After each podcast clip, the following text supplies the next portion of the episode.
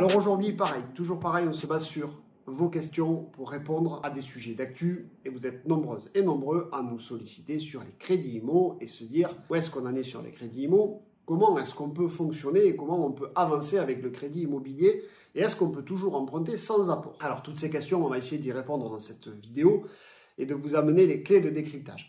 Déjà, par rapport euh, au crédit immobilier, qu'est-ce qui se passe? Vous avez certainement suivi les précédentes semaines, il y a eu encore des augmentations de taux, à la fois de la Fed, la Banque fédérale américaine, et de la BCE. Alors pas sur le même rythme, parce que la Banque centrale européenne essaye de rattraper les Américains.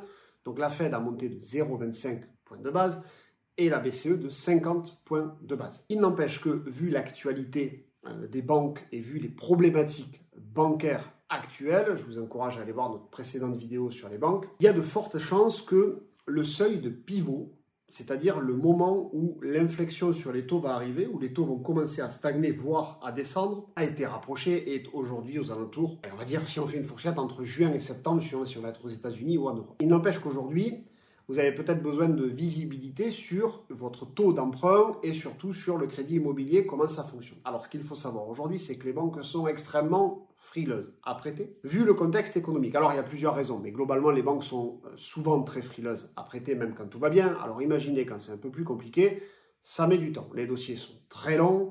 Vous allez avoir aujourd'hui des dossiers qui vont être bloqués parce que les banques se disent ah oui mais on va pas prêter au cas où les prix immobiliers baissent on va pas prendre un risque structurel. Alors ça veut donc dire que euh, aujourd'hui les banques vont vous demander plus d'apport qu'il y a un an. Il y a un an, on pouvait encore emprunter sans apport. Aujourd'hui, ça devient de plus en plus compliqué.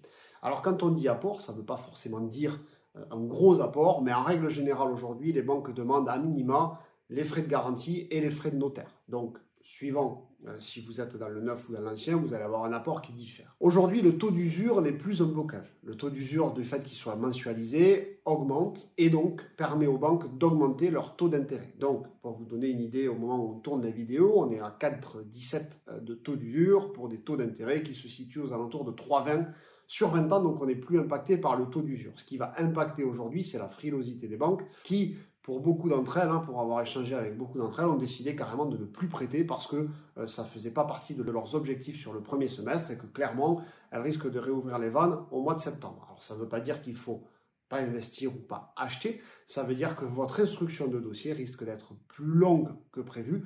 Donc pensez bien à vous couvrir au niveau des délais dans votre compromis de vente. Aujourd'hui, euh, si vous achetez un bien, il est peu probable que vous ayez le crédit en trois mois. C'est très peu probable. Aujourd'hui, même les organismes de garantie mettent un mois, un mois et demi à délivrer la garantie. Et donc, on se retrouve derrière avec des délais d'instruction beaucoup plus longs. Donc, pour vous résumer aujourd'hui, le taux d'usure n'est plus ou très peu bloquant aujourd'hui, sauf certains cas. Les taux d'emprunt ont continué à augmenter, mais on commence à voir le bout du tunnel de cette augmentation très rapide et les banques sont très frileuses à prêter et on devrait avoir d'ici septembre le robinet qui se réouvre. Donc, par rapport au contexte global, c'est pas pas, on va dire, le, moment le plus euphorique euh, par rapport à l'emprunt bancaire, mais avec de la patience, les dossiers passent, les dossiers continuent d'être instruits et vous pourrez tout à fait acheter soit l'investissement que vous souhaitez, soit le bien immobilier que vous souhaitez pour acheter ou pour habiter. Voilà, c'était l'objectif de cette vidéo, de vous faire un point sur le crédit immobilier, de vous expliquer où est-ce qu'on en est, est-ce qu'il faut de l'apport, etc. On a essayé d'y répondre de manière